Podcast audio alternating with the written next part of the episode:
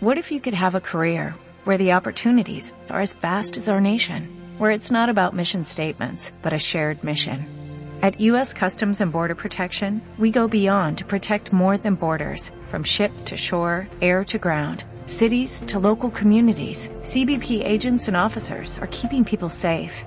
Join U.S. Customs and Border Protection and go beyond for something far greater than yourself. Learn more at cbp.gov/careers. A, B, C, D, E, F, G, H, I, J, K, L, M, N, O, P, Q, R, S, T, U, V. Marta de baile en W, X, Y y Z. Son las 10.03 de la mañana en W Radio y el día de hoy, en nuestro especial de recalentados que arrancamos desde el martes, vamos a comenzar con un especial increíble, uno de los programas más exitosos que hemos tenido este año, que fue eh, el especial basado en el documental de The Happy Movie, en donde tuvimos invitados a Mario Guerra en la parte psicológica, a Eduardo Calixto en la parte neurofisiológica, a David Duarte en la parte de salud, así como Juan Luis Sherwell en la parte de la economía y el estilo de vida.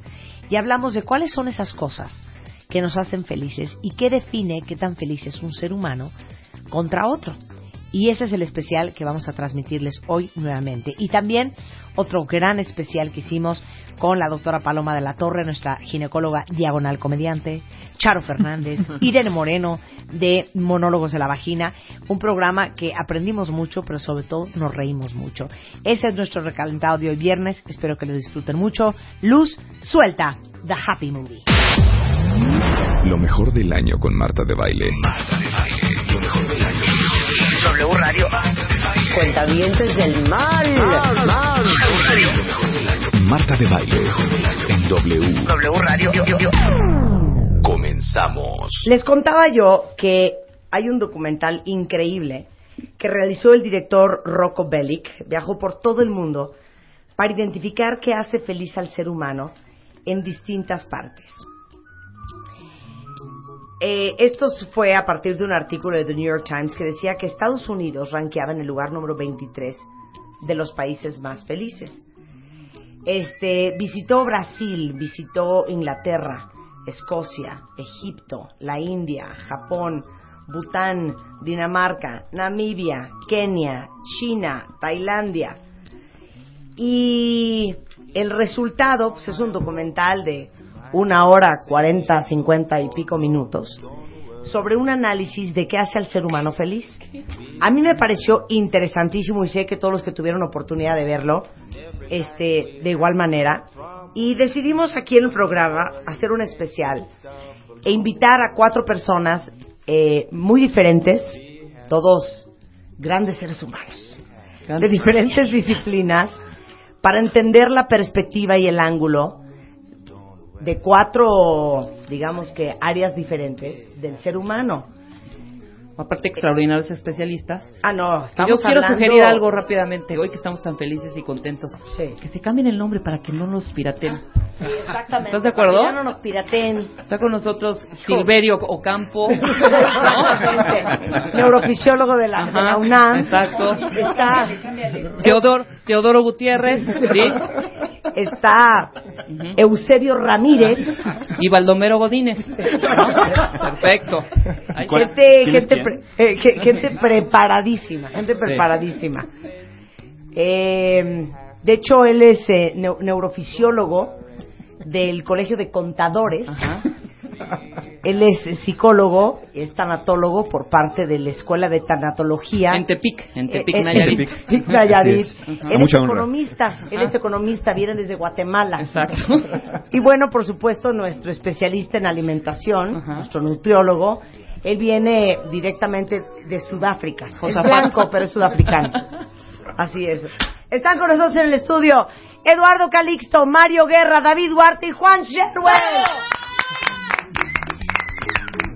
Ahora, si quieren sus datos para invitarlos a programas de televisión y otras estaciones de radio, no lo hagan, no los pidan, por favor. Bienvenidos a todos. Bueno, a ver, ¿por dónde nos arrancamos? ¿Cómo les platicamos a los cuentavientes? Pues les platicamos del video, ¿no? Les platicamos del video. Sí. Es que todo el mundo creería que la felicidad tiene que ver con, hoy lo tuiteé, con la actitud, por ejemplo, Ajá. con la actitud. Otros dicen que es una cuestión de lana. Claro, Otros dicen claro. que es una cuestión de tu estilo de vida. Otros, otros dicen que es una cuestión de salud, una cuestión de educación, De estatus a veces. de estatus. Y, y de lo más impresionante al principio en el documental, la primera escena es un cuate que vive en la India. Sí, sí. Este, este hombre, Manoj Singh, es chofer de un rickshaw que vive en Calcuta, en una casa con un techo de plástico. Tiene el mismo nivel que un americano promedio que gana 50 mil dólares al año. Y este cuate creo que ganaba 5 rupees al día. Caminaba dos horas a su trabajo todos los días. Obviamente en terrenos fangosos, con lluvia. Sí, este, sí, jalando los carros con personas gordas, flacas. Sí, ¿no? Entre, entre vacas en la India, el suelo mojado, el suelo caliente. Claro, o sea, chimuelos sin tres dientes, sí, cuatro hijos, una casa literal con un techo de plástico. Sí, No usaba ropa de Armani, Sí, ¿no? que eso no, ya es terrible. no, terrible. No, tiene iPhone. No tiene iPhone. Sí, no, sé, no sé cómo puede ser feliz, pero Claro, bueno. no, sabe que existe un Bugatti. Exacto. No, no sabe. Sí. No, no, nunca ha viajado en avión, no ha vacacionado en playas. Y él se decía un hombre súper feliz. Claro. con una Entonces- relación familiar muy intensa, diciendo que sus vecinos son gente muy buena Sí. y asumiendo que su comida y el hecho de que lo despidan Sí. sus hijos todos los días y regresarlo y decirle papá, Decirle Lo- baba. lo, Ajá. hace muy feliz. Y todos nos quedamos con cara de, ¿eh? O sea, te caes. Su mayor felicidad era esa, que Así de, regresar y ¿cómo que no voy a ser feliz si mis chavitos regreso y me dicen, ¿Papá? hola, baba? Y, y cuando describe la casa, porque antes de que la muestren, la describe. Sí. Y dice, mi casa es una maravilla, estoy agradecidísimo, es una casa, cabemos todos, está padrísima, comodísima, y te la muestran. Yo, yo quiero ver con sus ojos. Claro. Qué maravilla. O sea, caja de sí. cartón. Ya, ahí está la felicidad, ¿no? Claro, claro. Wow. Ok, bueno, a ver, hay un pay en el documental. Porque mucha gente cree que el 90% de tu felicidad depende de tu actitud. ¿No? Sí. de tu actitud a la vida, de qué onda contigo, de qué tantas ganas le echas. ganas, claro. Y les tenemos una noticia tristísima. ¿Quién quiere, quién quiere explicar el pay? El PAI dice esto y a lo mejor ya los, Ah. los, los eh, doc- doctores pueden explicar qué detalles. Yo, yo puedo decir los números. El PAI te dice más o menos esto, que el 50% de tu felicidad viene de tus genes. O sea, te, te la heredaron tus papás, etcétera, ¿no? A lo mejor de lo que viste en tu casa, no sé. Eh, y solamente un 10% Sí. viene de las cuestiones materiales. Sí. Quizá dinero, quizá imagen, el estatus, la fama que pudieras tener, etcétera. Y un 40%, que yo diría que es una muy buena noticia, o sea, un 40% son las cosas que tú eliges hacer. O sea, ir a ayudar a los demás, hacer servicio comunitario, este, quizá ir a hacer deporte, este, eh, no sé, ser parte de, eh, de- de algo espiritual, ir a la iglesia, tú, etcétera. Pero son, son actividades, ir a estudiar quizás, pero son cosas que tú eliges hacer. ok, y vamos a ahondar en cada uno. Arranquemos Claro. con el 50%. Totalmente o sea, el 50% es genético. Así es. Esta noticia es también muy fuerte porque todos tenemos el sustrato semejante, si no igual, en cuanto a cerebro, en cuanto a enzimas, en cuanto a receptores, en cuanto a conexiones neuronales, en cuanto a toda la fisiología. o Sin sea, embargo, el hindú tiene el mismo cerebro que yo, el mismo cerebro es, que una venezolana, europeo, que que un los mexicanos. Claro. Y con esto demostramos o se demuestra claramente que es cómo se interactúa, cómo se adapta y toda la información en cuanto a, digámoslo así, eh, conciencia, memorias y adaptación, que es lo que va a ir entonces interactuando gradualmente en la vida. Por eso, esa pero ge- genéticamente hay Sí. neuronas felices. Totalmente. Hay químicos felices. Así es, y es- esas áreas son las relacionadas con estos eventos. El neurotransmisor, estas sustancias químicas que hacen la comunicación entre neuronas, el primero y aquí el que aparece en, en orden mayúsculo es la dopamina. La dopamina que nos hace adictos, la dopamina que nos hace tener tantas cosas positivas en la vida y que a partir de ella nos enganchamos con eh, los eventos procurando que estos vuelvan a- a- a presentarse. Pero viene ahí también un mensaje muy fuerte. Si no lo usas, desaparece. Exacto. Y con el transcurso de la vida regulando, se va regulando hacia la baja. Esto quiere decir que hay que utilizar y hay que ser felices en la etapa crítica que tienes que serlo, pero también con el transcurso de la vida y la madurez te vas haciendo insensible a muchos de los eventos que antes te generaban la misma felicidad y que ahora ya no es tan fuerte. Por eso decimos, ay, es que de veras mi tía Rebeca, qué amargada está. o sea, se fue amargando Amargando. y se le fueron acabando las Los neuronas de la receptores, tanto la liberación como de dopamina como los receptores con la edad van disminuyendo. Y este es un elemento natural que tienen todos los cerebros y es la parte que heredamos y que tenemos que ir desarrollando y tenemos que fomentar ese, ese evento y, y además ser conscientes de él. Ese es, son, ese es el principal neuroquímico, digámoslo de alguna manera, pero aparece también en la película, no explícito, pero sí muy claro, la oxitocina, el fenómeno de sentirnos entre seres humanos en conjunto felices. Y lo deja muy claro, el hombre no puede ser humano aislado, necesita de los seres humanos y necesitamos tener interacción con otros seres humanos para también darnos la relevancia y la importancia que tenemos, pero también a través de ese, esa interacción, esa dinámica fuerte que tenemos con otro ser humano. Entonces liberamos una hormona que se llama oxitocina, que nos fomenta el apego, que nos fomenta la sensación como, como clan social de sentirnos a gusto. Y esto lo traemos todos los mamíferos, pero en especial el hombre en general, que desde las culturas menos diferenciadas hasta las occidentales y las que son más complejas, sentir el, el- la- la- la- y tener la necesidad de otro ser humano y compartirlo. Y ahí arrancamos con muchas cosas. El Bueno, ser- es un poco lo que decía el, el hindú sobre sus vecinos. Claro. Porque hace mención de es que mis vecinos son lindísimas personas. Y cuando salió en la revista Newsweek una, un ranqueo de cuáles eran los países más felices del mundo, varios estaban en África. Que tú dirías, ¿cómo en África, que es uno de los continentes más sufridos del mundo? Y bueno, de- eh, lo basaban eh, explicando que tiene que ver mucho con las relaciones humanas. Que entre mejores relaciones tengas y más cercanas, tiendes a sentirte más feliz. Sí, te sientes parte de algo mayor. Sí, psicólogo, te Sí. escuchamos. Es, es esta parte donde nosotros tenemos que ser. Una de las cosas que hace la felicidad es sentirte parte de algo mayor, de un sistema, es sentirte parte de algo mucho más grande que tú. Y el, y el componente social es sentirte parte de esa sociedad, ser parte de un grupo de amigos, sentirte incluido. No hay nada más triste. Puedes ver a un niño que ha sido excluido por otros con este fenómeno del bullying ahora. Un niño que es excluido por los demás. Qué infeliz es ese niño. Y cómo estamos nosotros inhibiendo muchas veces en los propios niños o, o- compañeros nuestros cuando le decimos, ¿qué? ¿Por eso te emocionas? ¿Por qué estás así tan feliz? No, hombre, es que quieres me dieron una buenísima noticia. ¿Qué pasó? No, pues me van a cambiar la silla de, de- de mi oficina. Y por eso te emocionas, es obligación. ¿no? Es que vamos inhibiendo las emociones positivas porque vamos pensando que solamente los grandes logros, los logros maravillosos son dignos de ser reconocidos. Cuando esas cosas simples, pequeñas también, deberíamos de fomentarlas. ¿Cuántas veces se ha dicho que hemos perdido la capacidad de asombro? ¿Cuántas veces hemos perdido esa capacidad de conexión con los amigos, de pequeños detalles? Ay, te ríes de una tontería. ¿Por qué eres tan alegre con esto? Es que no deberías, no deberías ser tan feliz. Recuerden esta película de Patch Adams, ¿no? Que lo acusaban de exceso de felicidad en la escuela de medicina porque decían que no podía ser tan feliz, algo estaba mal con él.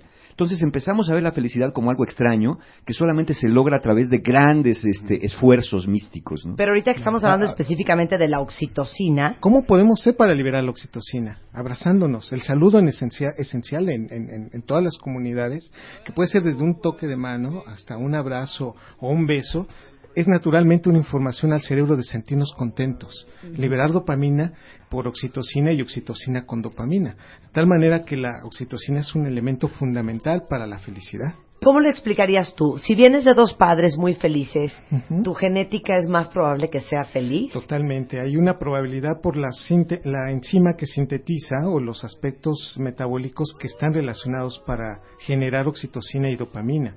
Hay estudios muy, muy bien identificados que las enzimas que degradan, por ejemplo, a la dopamina, como son la cotecolmetiltransferasa, Cálmate, no te pongas pesado. Perdón, una enzima que degrada la- a, la, a la- a la dopamina. Hay ciertas poblaciones que son menor, o sea, que tienen esta enzima más, di- digámoslo, inhibida o, o no tienen tanta cantidad y los- la liberación de dopamina es más fuerte y dura más tiempo. Y en consecuencia son personas que son más habituadas a los procesos de felicidad y que, bueno, ahí hay otro mensaje oculto, que es también el mismo sistema neuroquímico, neuroanatómico para adicciones, para sentirnos atrapados con, digamos, drogas o con personas. Entonces hay que tener e, ese aspecto cuidadoso en el sentido de que la felicidad utiliza mecanismos neuronales y neuroquímicos que no solamente van relacionados para sentirnos bien, sino para también tener, por ejemplo, adicciones a drogas. Bueno, cuando alguien está deprimido, parte de lo que hace un antidepresivo es hacer que el cerebro produzca más serotonina, ¿no? Por ese lado, claro. Y la serotonina es una de las, eh, digamos, de los químicos del cerebro que te hacen feliz también. Perfecto. Y otro más, por ejemplo, son los opioides. y, en este sentido, los opioides entran en regulación junto con otros, como los, los eh, eh, la anandamida, que es también otro, otro otro neuroquímico, que hacen que olvidemos los elementos, digamos, caóticos y problemas en la vida. ¿Cuáles son los opioides? Los opioides, por ejemplo... Porque me dijiste opioide y pensé cocaína. Claro, no, no, no. por ejemplo, las, digamos, las beta endorfinas, la endorfina en especial, las beta endorfinas específicamente, se liberan cuando tenemos dolor, por ejemplo tratando de disminuir el umbral del dolor o la sensación al dolor. Pero también cuando después se tiene un orgasmo, cuando la selección mexicana anota un gol en el minuto 45, cuando estas condiciones de, de que llega la novia, un momento inesperado que uno no esperaba, por ejemplo, tener este un eh, dinero de más o cuando nos dan una excelente noticia y sentimos que estamos muy contentos, se libera no solamente dopamina, oxitocina, sino también estos opioides que van generando entonces una sensación de bienestar la misma condición que cuando terminamos de correr o la misma condición después de un orgasmo, sentir esa sensación de plenitud. Primo hermano, entrale David, que cuando alguien se quiere comer, a ver, ¿cuál es la foto de la chava deprimida porque la tronó el novio en la película? Está comiendo o helado, o helado o chocolate. O chocolate. Claro. Y la comida también te produce, bueno, perdón, ¿por qué creen que las mujeres somos adictas a los carbohidratos? Sí, por supuesto. Yo creo que no hay nada que dé más alegría que un carbohidrato, por ejemplo. Carbohidrato y luego alcohol van en la misma vía metabólica. ¿Ah, claro. ¿sí? Sí, claro. El, el, el, carbohidrato se convierte en alcohol y el hígado también produce alcohol. Hay un estudio que esto es de la medicina grecoárabe que en la medicina grecoárabe los más felices son los joviales, los les llaman es el metabolismo de el sanguíneo, ¿no? Ellos tienen fisiológicamente una mayor tendencia a producir los, los neurotransmisores que está diciendo el doctor, pero tienen una dieta muy específica y una de sus tendencias es tomar alcohol y carbohidratos. La gente que tiene otras vías metabólicas tienden más a, a, funcionar desde otros centros. La gente que funciona más del cerebro tiende a ser más infeliz. Por eso los árabes lo relacionan con el sabor amargo, lo que decías, la persona amargada, ¿no? La tía amargada, es porque vive en su cabeza.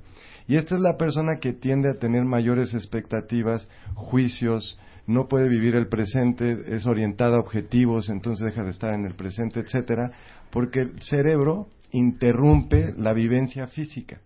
Pero qué chistoso, entonces mi amigo tiene razón. Por supuesto. Que nos mofábamos de él, pero es que tengo un amigo súper amargado, muy chistoso, que el otro día le digo, oye, qué increíble que estás estrenando novio, está precioso, ya lo conocí, me cayó perfecto, ¿estás feliz?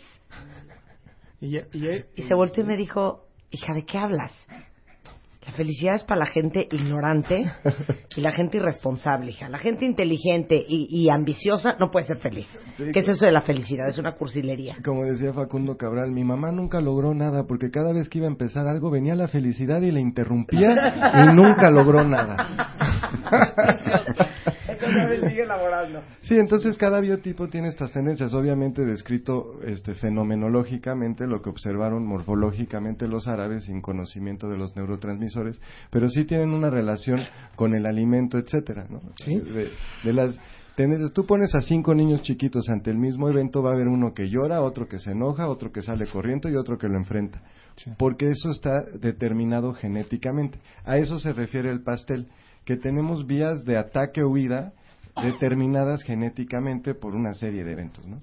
Y eso tiene que ver con la felicidad y también culturalmente hay culturas que se tocan más, hay culturas que se tocan menos y la felicidad está ligada con un fenómeno físico. Bueno, de ahí lo de la oxitocina. claro. el tener que tener- Nosotros somos tocones. muy- sí, no, los tocones, latinos somos muy súper tocones. Sí, sí, totalmente. Sí, nos abrazamos. Totalmente. nos Sí, pero, pero sabes que yo creo que tenemos que dejar claro, porque ya, ya han de estar oyendo y dicen, útale, entonces si yo no tengo los genes, pues ya no puedo ser feliz. Sí, ya valió. ¿no? Entonces, Es creo, 50-50, creo que tenemos que decir, no, no, no el 100% de la felicidad, tienes que tener la genética, tienes que tener las actitudes. Yo creo que sí venimos, podemos venir con predisposición genética, pero ¿qué es lo que podemos hacer para que esa expresión genética se dé? Claro. Ciertos genes que se expresen, ciertos genes que no se es. expresen. Entonces quiere decir, no es que tu 50% de felicidad ya nada más puedes llegar al otro 50. Es, puedes ser tan feliz como tú puedes ser. Si tienes la predisposición genética, si tienes la actitud adecuada, si tienes la- los, los factores externos adecuados. Pero no es que si no tienes esa genética no lo vas a poder ser al 100%. Lo vas a hacer al Claro. 100% de acuerdo a, a tu equipo interno y a tus Sí, evidencias qué bueno que lo dijiste, porque aquí todo el mundo ya se quiere suicidar, ¿eh? Sí, claro, no, De, sí. Oye, yo vengo de papás súper depresivos. Yo tengo unos papás súper amargados. Eh, ¿Se puede cambiar en el caso de la infelicidad familiar con terapia o reprogramar el consciente? Este, eh, yo estoy jodida porque No, mis es- papás son súper Es amargados. que, es- es que hay que comprender, esto que está diciendo Mario es importantísimo, se llama determinismo biológico. Y, y la genética no es un determinismo biológico, esto quiere decir que no es a fuerza, es, hay una predisposición, es más natural una vía u otra, Claro, pero que se manifieste y ser felices, eso sí está al acceso de todos nosotros. claro. Y esto se puede nutrir y además se puede aprender. No hay un determinismo biológico, eso sí es importantísimo. Claro. Martin Seligman, el padre de la psicología positiva, decía que no puedes tú finalmente pasar de ser súper amargado a ser súper feliz al día siguiente. ¿no? Vas por fases, vas por etapas, te vas normalizando, neutralizando, pero sí hay posibilidad de cambio, siempre y cuando pues te aboques un poquito a ello. Si ya sabes que tus papás son amargados los dos, qué excelente oportunidad para decir, yo no quiero pasar por lo mismo. ¿no? Claro, yo no quiero ser así. Ahora, de ese pie del, 50, de- del 100%, aparte del 50% de la genética, está el 10%, que es en el que nosotros creemos que está el 80% de nuestra felicidad. Que es, a ver, ayúdenme con la lista. Estatus. Estatus, fama, Dinero, lana, chamba, cosas materiales. Imagen. La bolsa Imagen. Chanel. hijos, perro, Reputación. Exacto, otro perro. perros, este, respeto en la sociedad, eh, ¿qué más? Cargos La casa. Tu código ¿A dónde postal. vacacionas? Tu código postal. Claro. Exactamente. Es- ¿Cuántas casas tienes? No sé. Pero bueno, Juan Sherwell. Bueno, eh, Economista. sor- sorpresivamente, A ver. em, di- di- digamos para, para algunos, en, en mi, en mi caso me sorprendió que el, el porcentaje fuera tan tan bajo, em, Marta, y yo creo que nos sorprende a todos para bien. Y, y lo que vemos es que eh, el, el dinero sí ayuda a la felicidad de la persona, pero cuando el ingreso de la persona es muy bajo. Mira, por ejemplo, a alguien, y en, y en el, por ejemplo, en el video de Happy dice, pues pregúntale a alguien que vive debajo de un puente si no lo puedes hacer tantito más feliz si le das un poco de dinero, ¿no? Y a lo mejor si lo pasas a un departamento, por pequeño que sea, pero si ya tiene los servicios más básicos, el, el nivel de felicidad de la persona pudiera, pudiera aumentar. Entonces, el dinero sí afecta la felicidad de la persona, pero hasta cierto nivel, digamos, es como una curva, lo decía hace rato David muy bien, es una curva que de repente se aplana. O sea, a partir de cierto ingreso, que tú ya tienes cubiertas tus necesidades más básicas y quizá algunas más. O sea, ya tienes, tienes agua, luz, techo, piso, una cama, tal, tal, alimento, eh, ve- vestido, ¿no? Y además cubres algunas, algunas cosas más, como pudiera ser entretenimiento, educación, etcétera. Pero a partir de, de ese nivel eh, de ingreso, entonces dices, ya la felicidad ya no va en función del dinero. O porque sea, ¿ustedes creen que dos millones de dólares más a Carlos Slim, a Bill Gates, a Michael Dell, a Rupert Murdoch, les va a hacer más feliz? Mira, esas personas que mencionas pudieran ser más felices, pero ya no es por el dinero. Ya o no sea, es ya es por otras cosas. Es por el 40%, Es por el Que, ahorita, 40%, que ahorita vamos a hablar. Entonces, la gente debe tener poco para que sean felices. Yo creo que los que estamos ligados a las políticas públicas no, no, no, no están peleadas la prosperidad económica con la felicidad. Regresando del corte, les vamos a explicar qué está haciendo el gobierno de Bután, eh, que está volcado a darle un mejor nivel bruto de felicidad a su población y cómo lo están haciendo. No se vayan. Estás escuchando lo mejor del año con Marta de Baile. Regresamos. Estamos haciendo un especial eh, para tratar de entender y encontrar todo lo que, lo que todos estamos buscando, que es el documental The Happy. eh, ganadora del mejor documental de muchos festivales de cine eh, en todo el mundo. Eh, existe en DVD, les he tuiteado la liga por si alguien lo quiere ver, pero es la explicación eh, de no importando la cultura, la raza, el país, el continente, por qué existen personas más felices que otras y de qué depende la felicidad. Y en la primera parte del programa les explicamos este PAI que es parte del documental que explica que el 50% de tus probabilidades de ser feliz son un tema genético. Solamente el 10%, que es en lo que estamos ahondando ahorita, tiene que ver con tu nivel económico, tu nivel social, eh, tus logros y todo lo que creemos el resto de los seres humanos que debería de ser el 80 y el 40% depende enteramente de tu actitud y lo que hagas todos los días y eso hay que explicarlo porque no es solamente teniendo buena actitud. Y antes de irnos a corte nos quedamos con Juan Sherwell, que es nuestro economista, en la mesa está Mario Guerra, que es eh, psicólogo, está David eh, Duarte, que es experto en nutrición eh, y en el tema de salud, y está Eduardo Calixto, que es neurofisiólogo, para tener cuatro disciplinas que son muy importantes en el tema de la felicidad del ser humano. Y estábamos hablando del caso de Bután, Juan. Bueno, mi- mira, eh, la, la mayoría de los países, eh, Marta, digamos, se miden cuando hablamos de ver qué tal, qué tan bien les está yendo, utilizamos lo que es el, el Producto Interno Bruto. Es un indicador de la actividad económica del país.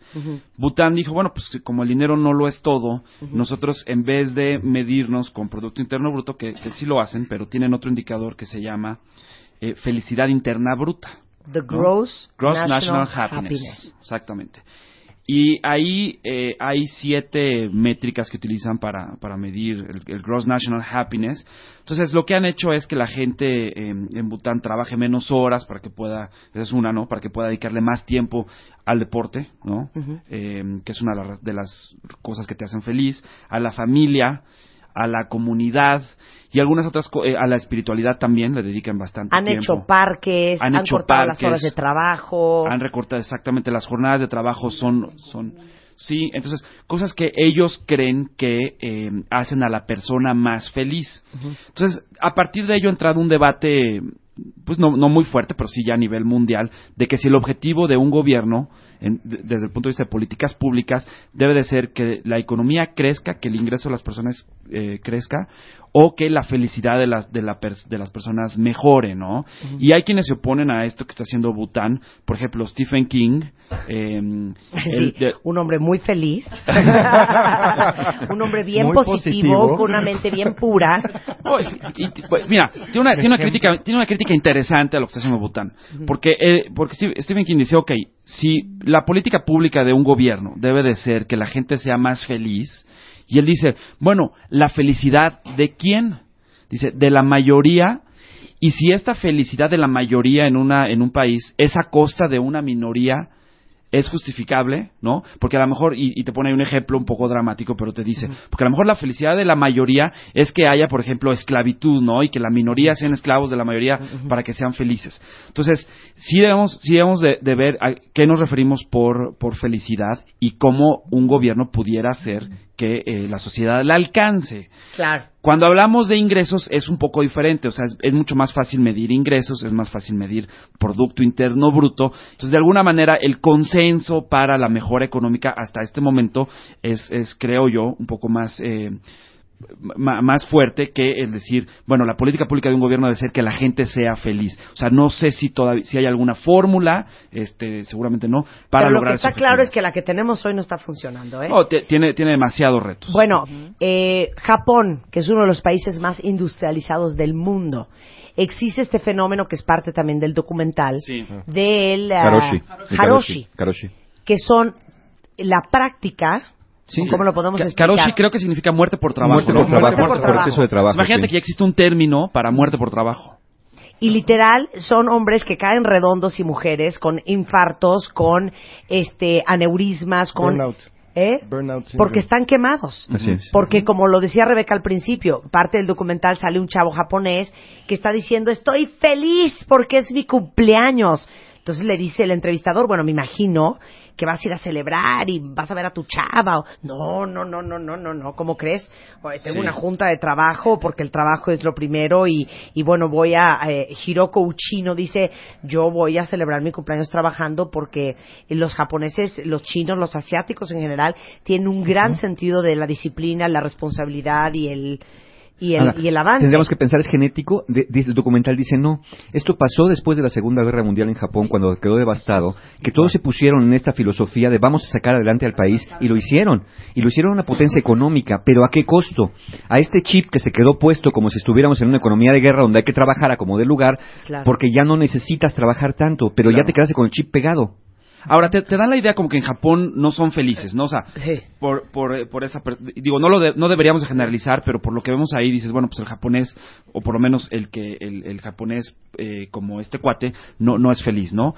Pero yo, yo aquí me gustaría preguntar, eh, me, me gustaría preguntar panel, algo a la, a la mesa, panel. porque Sí. los japoneses tienen una esperanza de vida enorme. No, o sea, es de las esperanzas de claro. vida más largas que hay en todo el mundo. Pero Entonces, también sale en la película, ¿te acuerdas de las viejitas que están en comunidad? Claro. En de Okinawa. 100 Claro. En En Okinawa, es distinto. Es, de la población de las más longevas sí, de ciento- todo el planeta. 107 años, ¿no? Pero no hacen lo mismo que hacen en Claro, la ciudad. porque ellos no Claro. padecieron, en esa provincia no padecieron tanto los efectos de la guerra como, como las demás islas. Pero ustedes lo vieron en las Olimpiadas, no nos vayamos lejos. ¿Por qué creen que los chinos lloraban ca- con cada medalla de plata y con cada medalla de bronce?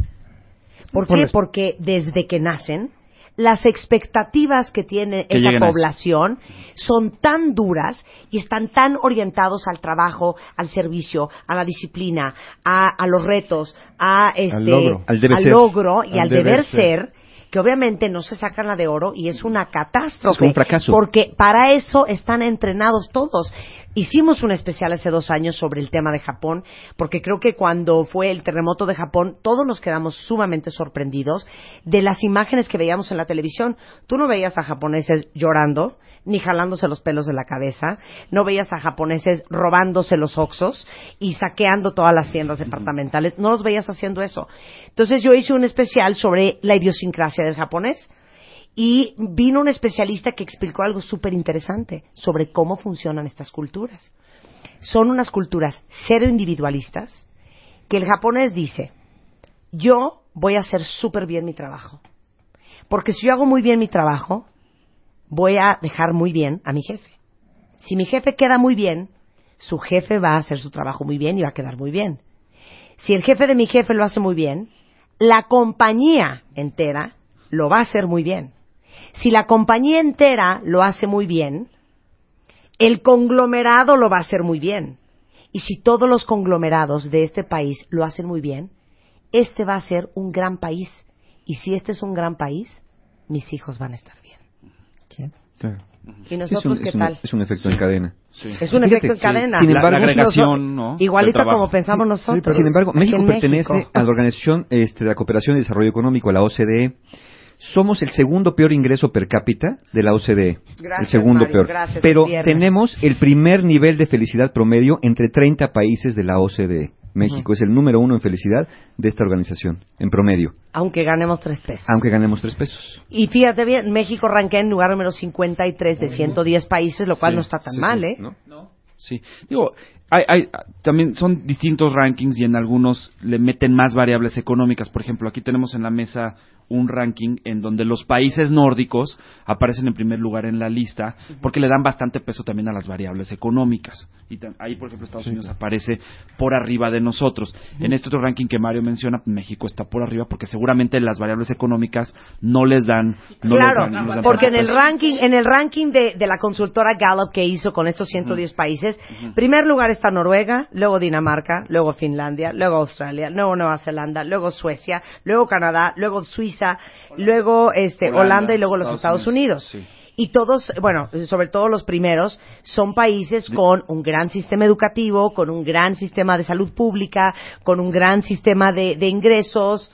Como lo decía el video, eh, países donde la seguridad social, la salud están garantizados para todos sus habitantes. No hay manera de que no. Ya por ser un habitante de esos países, tienes garantizado este, seguridad social y, y que no vas a tener problemas de alimentación. Ok, pero regresemos al 10%. Lo que yo quiero que les quede claro a todos los cuentavientes, y si quieren elaborar todos, es que ese 10% que es el estatus, el nivel de vida, La lo que imagen. tengas, la imagen, tu lana, tu cuenta de banco, tu chamba, todo eso, que en eso depositamos, yo diría, los seres humanos, el 95% de nuestra felicidad, Sí. no es lo que te va a hacer feliz. No. Entonces, tener el Bugatti, comprarte las chanclas que te mueres de ganas, irte a Europa este verano, ahí no está más que el 10% de tu felicidad. Nada más.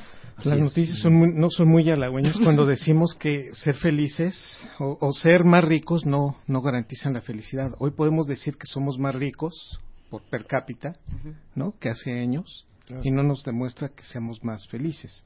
Y esto, digo, a- a- haciendo una observación a nivel cerebral, es que las felicidades son muy cortas. Los periodos, los periodos de felicidad cada vez se definen como periodos todavía más La pequeños. gratificación inmediata. Y, me- pero, Sí. y a partir de ese momento uno cree que eso debería perdurar o que nos gustaría que eso se mantuviera por más tiempo y desafortunadamente el cerebro no puede durar feliz tanto tiempo, tiene que desensibilizarlo como ya lo hemos mencionado. Es una necesidad que tenemos de que la felicidad sean periodos cortos para volver a llegar a ella. Si esto se mantuviera no podríamos llegar a esos estados de felicidad intensos porque necesitamos valorar, el cerebro necesita valorar cuando no se, se es feliz y se tiene que esforzar por hacerlo. En este punto específico, quiero nada más mencionarlo, que estudios neurofisiológicos demuestran que entre más trabajemos para ser felices, valoramos más el sentimiento y todas las- estas sensaciones de felicidad que cuando nos llega de bote pronto, cuando tenemos esa felicidad, digamos, eh, espontánea. Por eso yo no quiero ganarme el melate, fíjate. Nada más por eso. En ese momento, la, la felicidad trabajada, digamos, a través de este proceso material es muchísimo más fuerte cuando nosotros eh, disfrutamos el esfuerzo del El trabajo esfuerzo. que tuvimos. Bueno, que hacer porque ello. la juventud como está. Claro. ¿Por qué? Porque antes, perdón, yo sí me acuerdo que yo tenía que esperarme un año para que me regalaran una muñequita Betsy Clark. Sí. Y ahorita un niño tiene que esperarse básicamente dos semanas o el tiempo que le tarde en hacerle mano de cochino al papá para que le regale un iPhone a los siete años. Con eso nos quedamos. Hacemos una pausa rapidísimo y ya volvemos. No se vayan. Estás escuchando lo mejor del año con Marta de Baile. Regresamos.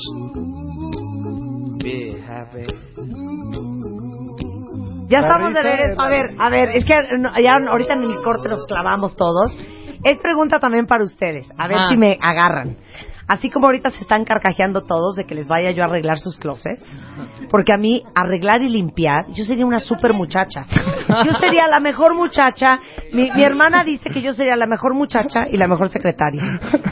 Yo servir, o sea, yo, bueno, así de llegar y, señor, su café, traerle su capuchino así increíble a Entonces, mi mesera, jefe. mesera.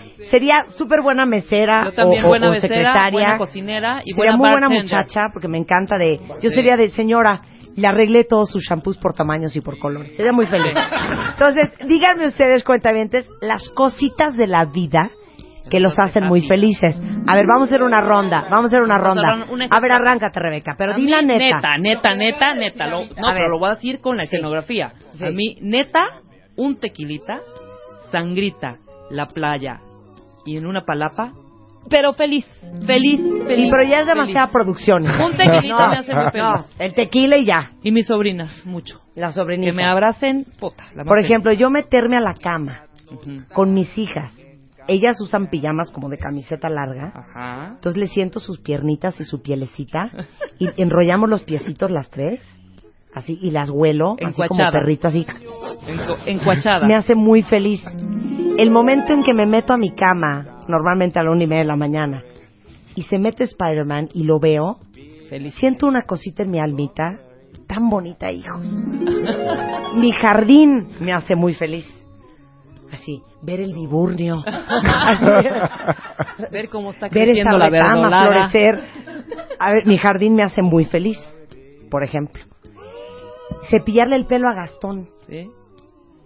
Eso me hace muy O feliz. sea, de aquí a la una, Marta seguía. Sí. Seguía. A ver, van ustedes, van ustedes. Va. Ah, carcajearme me hace muy feliz. Ni la música, hija. Carcajearme me hace muy feliz. La música en tu Oír camioneta. música me hace muy feliz en mi camioneta. Manejar me hace muy feliz. Estar sola manejando en mi coche me hace muy feliz. Bueno, esos Me hace muy feliz. Ah. ¿verdad? A ver, arráncate, vas, Mario. Netas. ¿Qué me hace muy Neta. feliz? No empieces Sí. de ayudar a la gente. No, no, no. a ver. Me hace, me hace muy feliz acariciar a mi gato. Acariciar el lomo a mi gato y ver cómo empieza a ronronear, ver cómo se tira O y sea, se neta revuelve. te hace feliz. Sí, me hace muy feliz, muy muy feliz. Me hace feliz levantarme tarde un día entre semana, que normalmente la gente trabaja y yo por alguna razón no. Sí. No sabes qué feliz me hace. Me asomo, no de verdad. Porque me puedo quedar más tarde, me asomo, veo el tráfico, digo, yo no estoy allá afuera. Me regreso a mi cama, ¿no? Y soy tan feliz. Claro, ¿no? mientras todos se quieren suicidar Exacto. porque no los estás atendiendo. Es- esa- de una manera así. Eso, ver. eso me hace muy feliz. A ver, otra. Otra, otra cosa que me hace muy feliz, bueno, este, comer, me gusta mucho comer, me- las cosas que me gustan, me gusta mucho lo salado. Entonces, comerme algo saladito me hace muy feliz, ¿no? Eso me da muchísima alegría. Ok, a ver, arráncate, David.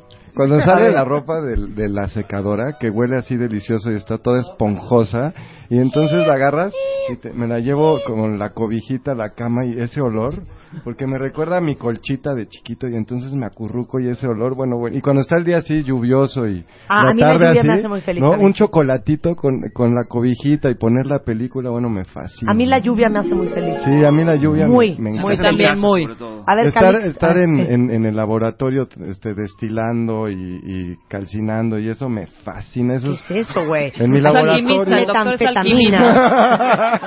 O sea, hija, ¿De qué hablas? ¿Destilando qué, hijo? deja lana eso. Haciendo medicinas, destilando, trabajando, haciendo vino, haciendo Eso vino de miel. O sea, eso te es- imaginé haciendo moonshine. Así, Moonshine. Whisky, tal cual, whisky. alambique de cobre, Sí. sí, sí, sí, es. Tal cual, Claro. alambique de cobre, todo, moonshine, Sí, mira, barrica, todo. Calixto, No, así. pues, la- Yo estar trabajando con ratas, en el laboratorio, oh mi Dios. A ver, ¿qué te hace No, feliz? estar con la familia, disfrutar de una semana fuerte, pero el fin de semana tener a la familia y que estemos todos juntos es fantástico. Sí.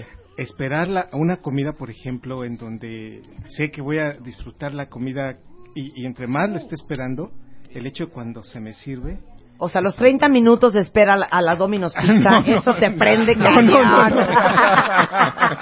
no, estar hablando en el sentido de Ahí dejen de a- expresarse al a- doctor, hombre. No sean groseros. voy a, voy a, voy camino a, a- a comer y pensar que me voy a disfrutar tal vez una pechuga de pollo y, y en ese momento cuando llega ese ese preciso momento me hace muy feliz abrazar a una gente que quiero o dar una clase en donde todos me entendieran Mira lo que ya te puso el ¿Qué chapo de más? fondo. ¿Qué más, ¿eh? doctor? No, ¿Qué más? Platíquenos, platíquenos. entonces esa esas circunstancias me hacen Muy feliz. Muy feliz. Muy feliz.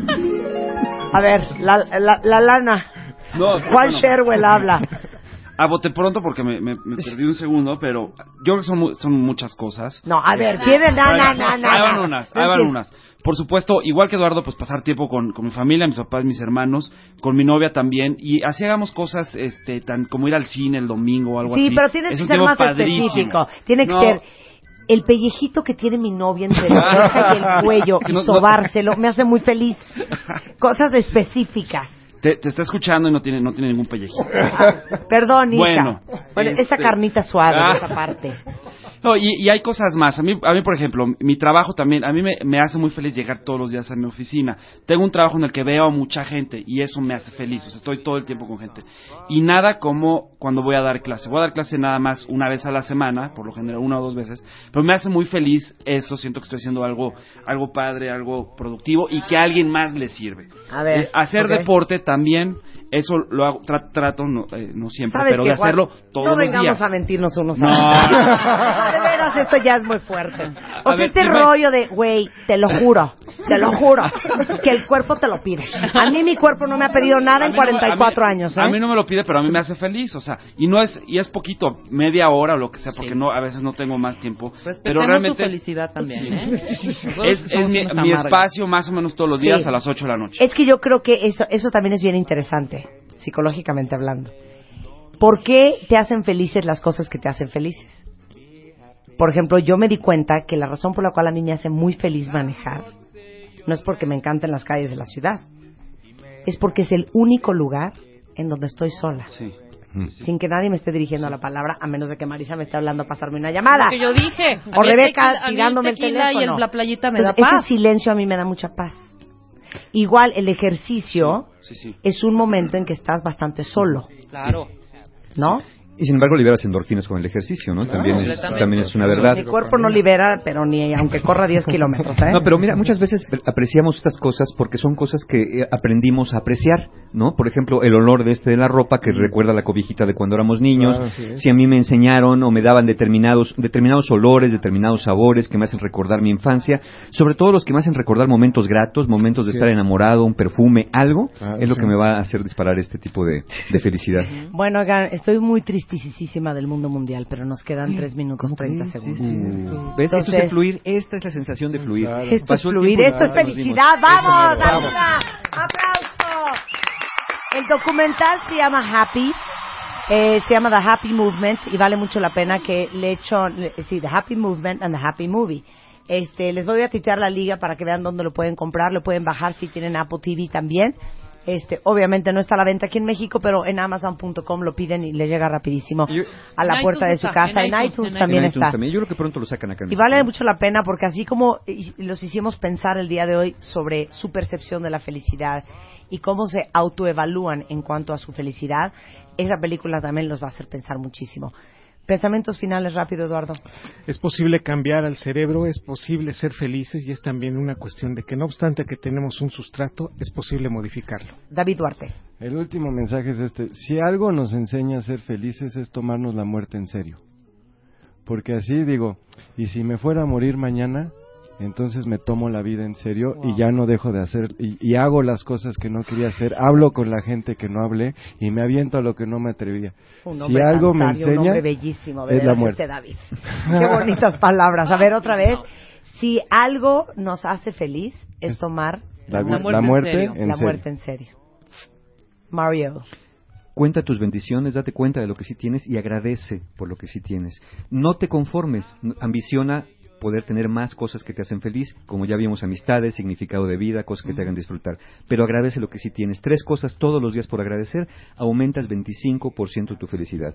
Puedes hacerlo verbalmente con una persona, escribirlo o entrar a arroba agradezco hoy y ahí lo puedes anotar también tu diario de gratitud. ¿Me permites complementarte? Claro ¿No te molesta? No, que te te lo agradezco. Cito a Spider-Man. El chiste en la vida no es tener lo que quieres, sino querer lo que tienes. John Sherwell.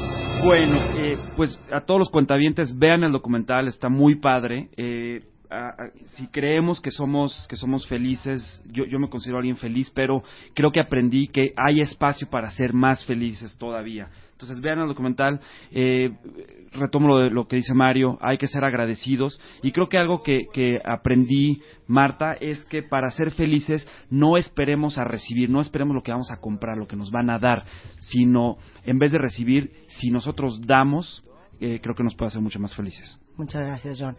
Quisiera preguntarle su opinión a Rebeca, pero Rebeca no estuvo atenta a todo el programa. Gracias a los cuatro. Eh, Yo- Juan Sherwell es yo arroba sí Juan Sherwell. No, no yo estuviste atenta. Es arroba Juan. Sherwell, Arroba Juan Sherwell. arroba Mario Guerra. Arroba Mario Guerra. David Duarte ya nos David promete Duarte que no este fin tiene nos va a hacer Twitter. felices. ¿Cuál es tu mail, aunque sea? El, el, el ¿O tu Face- blog? David ¿Tu? Duarte Espagiria. David Duarte Espagiria. No, no, no podía ser Gutiérrez, tenía que ser Espagiria. David Duarte Espagiria en Facebook. Y el doctor Eduardo Calixto. Arroba Ecalexta. Pues un placer tenerlos a los cuatro. Es increíble compartir un espacio con gente tan inteligente y tan preparada. Increíble. Muchas gracias. Vamos a ver tus sean muy felices. Sean felices. Que sean chicos. felices. Si no es uno quién, si no es ahora cuándo. Mis amores, mis gordos. No. Hacemos una pausa rapidísimo. Ya volvemos después de este corte informativo. No se vayan.